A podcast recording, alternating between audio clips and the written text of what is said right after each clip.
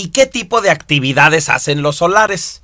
Bueno, pues las cosas que hacen son muchas y muy variadas, ¿sí? Son personas con mucha energía, como ya dijimos, y entonces pueden hacer de lo que sea. Pero bueno, una característica de sus actividades es que, rodeados de muchísima gente que roba su luz, pero sin amigos verdaderos.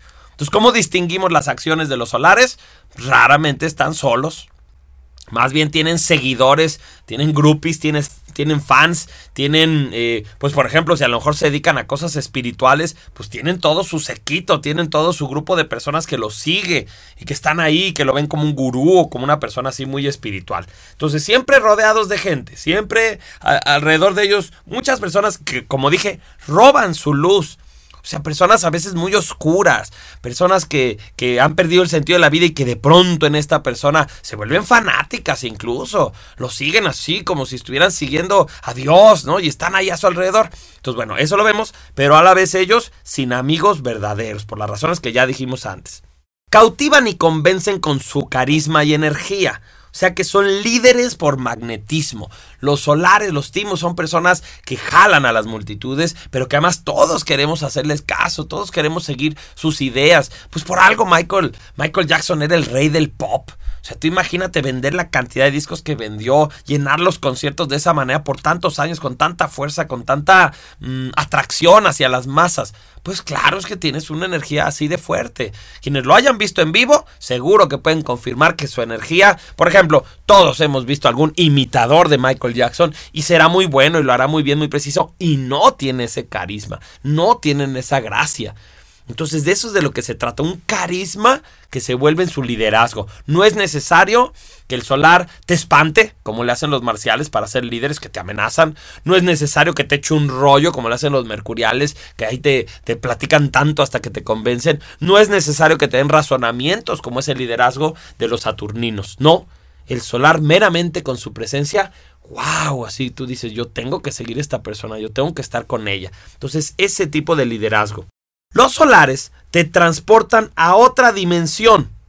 Pero aquí estoy hablando de algo literal. ¿sí? Dice, dotando al mundo de belleza. Todo esto lo tienes en tu manual.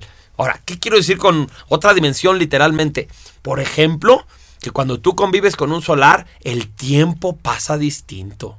Sí, o puede ser que mientras tú estás con el solar, pues tú también tengas premoniciones, sensaciones extrañas, que veas energía, que sanes a otras personas, que te sientas sumamente creativo o como un canal, como que te sientas que te llegan mensajes del universo. Pueden ser mensajes desagradables, puede ser como que tuviste, como dicen, un mal viaje, ¿no?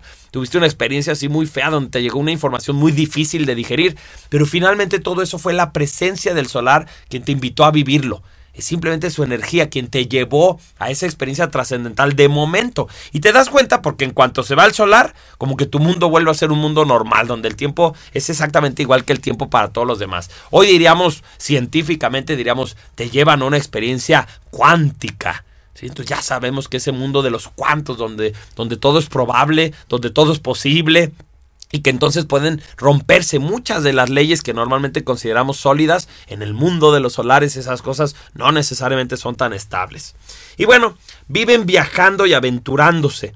Los solares son personas muy libres, les gusta estar cambiando de actividades, de país, de zona, encontrarse a más personas. Eh, simplemente es una persona que no te la imaginas hacia atrás de un escritorio, detrás de una computadora escribiendo o, o recibiendo a la gente como recepcionistas en una oficina o algo así. No te los imaginas ahí.